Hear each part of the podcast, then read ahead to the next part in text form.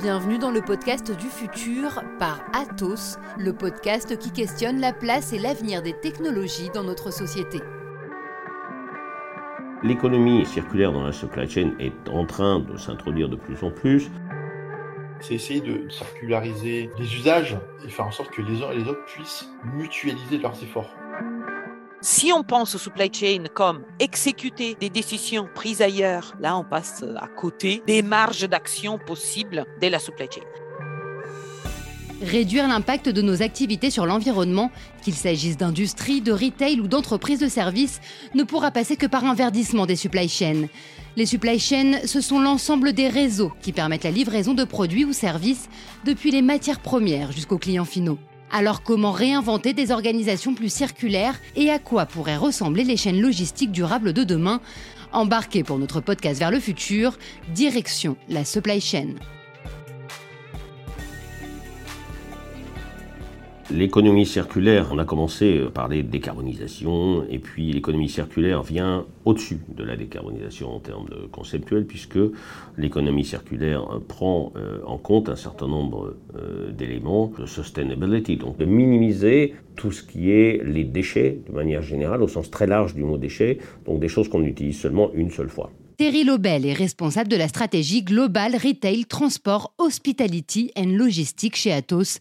L'un de ses grands enjeux, conceptualiser des supply chains plus durables et circulaires. L'économie euh, circulaire dans la supply chain est en train de, s'introduire de plus en plus.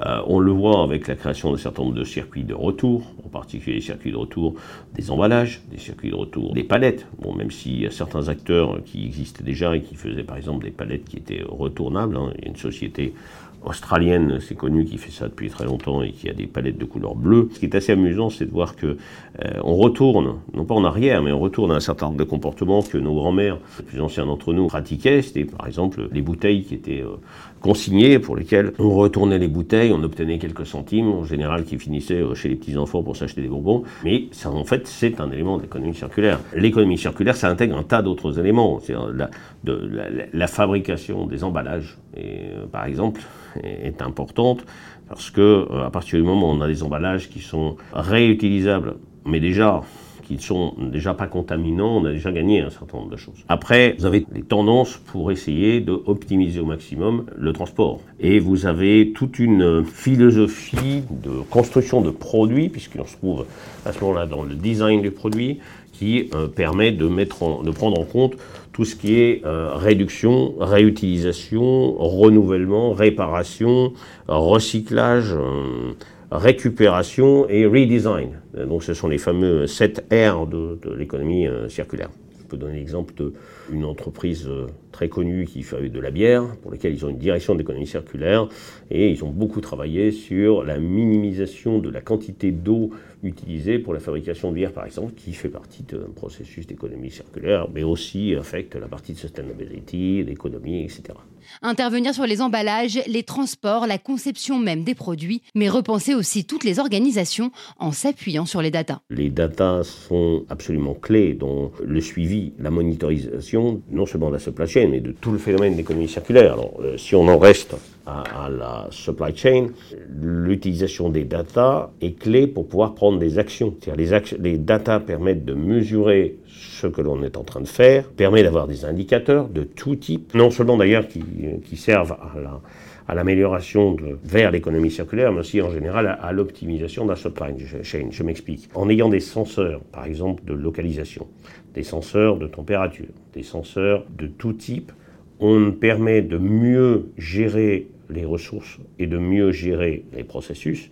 Donc dans le cas par exemple de senseurs de température, ça permet de mieux euh, surveiller comment les produits sont traités, en particulier si on traite des produits frais, pour lesquels il y a besoin, euh, ou des produits qui sont sensibles à la température. Hein. On parle aussi bien de produits dans le secteur alimentaire que euh, dans le, produit, dans le secteur pharmaceutique, où on peut avoir des produits congelés qui ont, ou des produits à température assez basse comme des vaccins qui, ont besoin d'être conservés à ces températures, mais si cette température n'est pas maintenue, on perd le produit. le produit n'est plus utilisable ou euh, se dégrade. De la même manière, la géolocalisation permet de savoir où se trouvent certains éléments et où est-ce qu'on peut aller les prendre Il y a beaucoup de pertes, en fait, euh, en particulier dans, le domaine alimentaire, mais, mais, pas seulement, de produits qui sont stockés dans les entrepôts, parce qu'ils arrivent, et puis on les met quelque part, et puis bah, ils ne savent plus où il est, parce que bah, dans l'urgence, ils les ont mis dans un coin, et puis quand ils les retrouvent une semaine après, bah, ils sont périmés ou ils sont plus utilisables. Alors, on, a des datas assez simples dans le cas de, la localisation, mais on peut avoir des, données absolument massives qui nous permettent d'optimiser, par exemple, tout ce qui est les prédictions de vente d'articles. Dans ce cas-là, ça nous permet de mieux établir nos commandes de produits afin de ne pas avoir des ruptures dans la chaîne d'approvisionnement.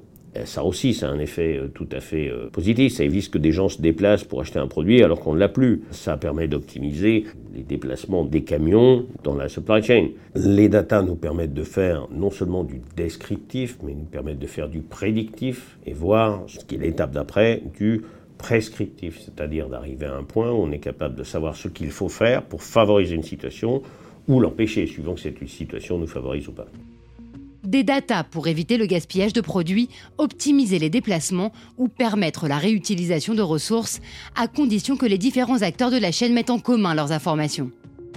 C'est essayer de, circulariser l'information, circulariser les usages et faire en sorte que les uns et les autres puissent mutualiser leurs efforts. Bruno Coste est CEO d'Adameo, un cabinet de conseil qui accompagne les entreprises dans la transformation de leur supply chain pour développer des organisations plus efficaces et durables. Aujourd'hui, il y a des programmes euh, qui ont été lancés, il y a des dispositifs qui ont été lancés, donc il y a des initiatives, il y a des sociétés comme Fred 21, par exemple, qui ont fait en sorte d'essayer de regrouper différents acteurs, de, donc des prestataires logistiques, des chargeurs, des commissionnaires, transports, etc., pour les mettre autour d'une table et veiller à ce que les informations entre eux transitent. Donc ça, c'est plutôt pas mal, qu'on puisse potentiellement, euh, plutôt que, d'aller taper ailleurs dans d'autres pays, bah, essayer de, travailler au sein de cette communauté, etc. Et ça, je pense que c'est totalement nouveau parce que travailler avec son confrère ou euh, échanger des datas avec son confrère, connecter des systèmes d'information avec son confrère hein, et donner accès potentiellement à des données qui sont propres, c'est un peu compliqué. Quoi, hein. Donc, euh, il n'y a qu'à voir avec l'apparition du cloud. Il a fallu 10 ans, 15 ans pour faire en sorte que les gens, enfin que les sociétés puissent commencer à se dire, ben non, finalement, le cloud, c'est sécurisé, je vais peut-être commencer à mettre mes informations ailleurs. Et c'est ça, en fait. Donc, ça veut dire qu'aujourd'hui, concrètement, l'idée, c'est de faire en sorte de pouvoir se dire, bah, tiens, je vais mettre en place une stratégie RSE chez moi, je vais être capable de mutualiser mes informations et de créer une espèce d'écosystème avec euh, mes confrères, mes clients, pour essayer de mieux travailler ensemble, pour mieux synergiser ensemble, c'est faire en sorte d'être un peu pédagogue vis-à-vis de mes consommateurs, mes consommateurs, ben, pour qu'ils essaient de trouver des usages peut-être un petit peu différents et un petit peu moins chrono-écologiquement, euh, enfin je trouve pas le mot idoine là, mais, mais, en, tout cas qui a un minimum d'impact donc par rapport à mon organisation interne et aux interactions que je pourrais avoir avec les autres. Voilà, donc c'est mettre en place une reverse logistique qui soit la plus opérante possible. Ça sert à rien d'envoyer, aujourd'hui il y a des marques, euh, c'est comme ça qu'elles se démarquent en même temps, mais qui font du push de colis avec, euh, des fringues à l'intérieur euh, sans que vous ayez commandé quoi que ce soit.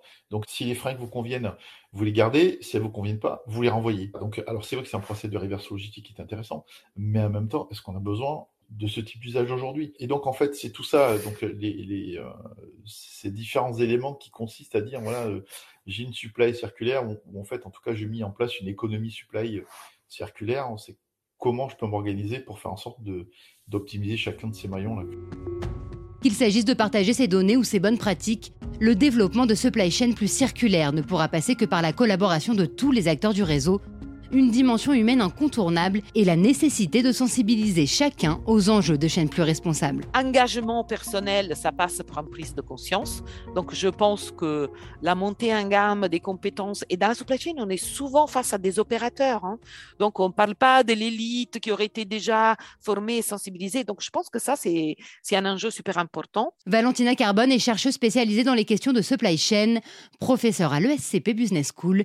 Elle co-dirige entre autres la l'économie circulaire. Un autre enjeu important, c'est que souvent, dès lors qu'on veut mettre en place, des, par exemple, des flux de retour, de la logistique de récupération, du recyclage, là, on réhabilite le travail euh, manuel. Et donc là, ça me paraît super important. Dans une époque de désindustrialisation, bien que aujourd'hui, on, il y a des appels et des souhaits, surtout aussi dans le monde politique, à que la réindustrialisation s'opère, il est certain que des chaînes de récupération, des écosystèmes de recyclage, de remanufacturing, mmh. notamment dans beaucoup de secteurs industriels.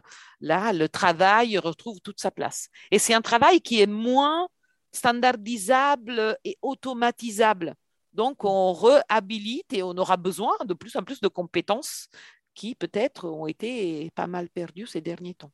Repenser les compétences et le rôle de chacun et adopter une vision stratégique de long terme pour poser les bases durables des supply chains de demain. Il y a une tension dans le champ de la supply chain. Mmh. Si on pense au supply chain comme exécuter des décisions prises ailleurs donc euh, effectuer du transport, stocker des produits. Là, on passe euh, à côté des marges d'action possibles de la supply chain.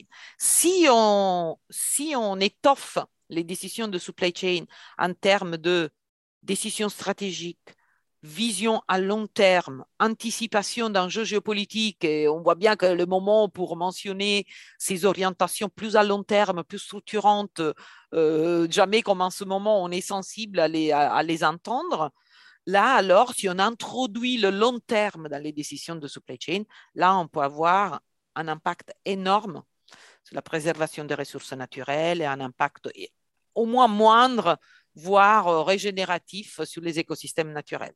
C'est-à-dire, il faut anticiper planifier. Euh, l'analyse stratégique, la démarche stratégique vit une véritable impasse, et d'autant plus dans ces activités comme la supply chain, qui ont en fait des décisions qui laissent leurs traces dans le temps. Si vous mm. décidez d'ouvrir une usine, si vous décidez d'investir dans, un entrepôt euh, qui demande des investissements, même financiers importants, sont des décisions de long terme.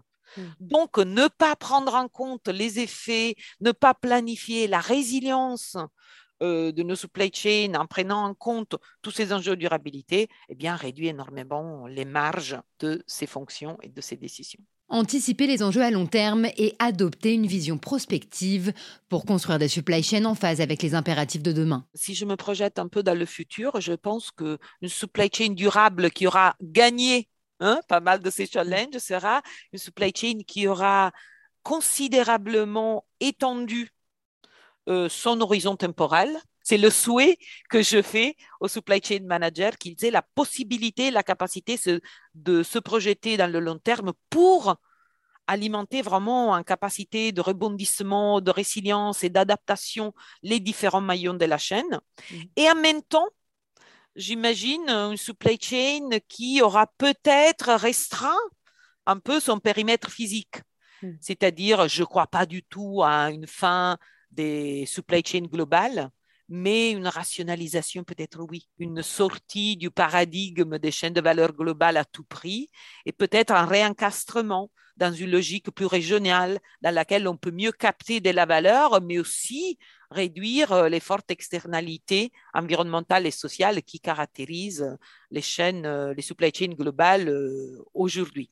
Donc voilà, je vois ce double mouvement, mouvement élargissement du périmètre temporel d'action et de vision et de maîtrise versus restreindre le périmètre physique d'action des supply chains avec effectivement un double rôle à jouer dans la mitigation des impacts. Il faut mitiger, il faut réduire les impacts, mais aussi s'adapter.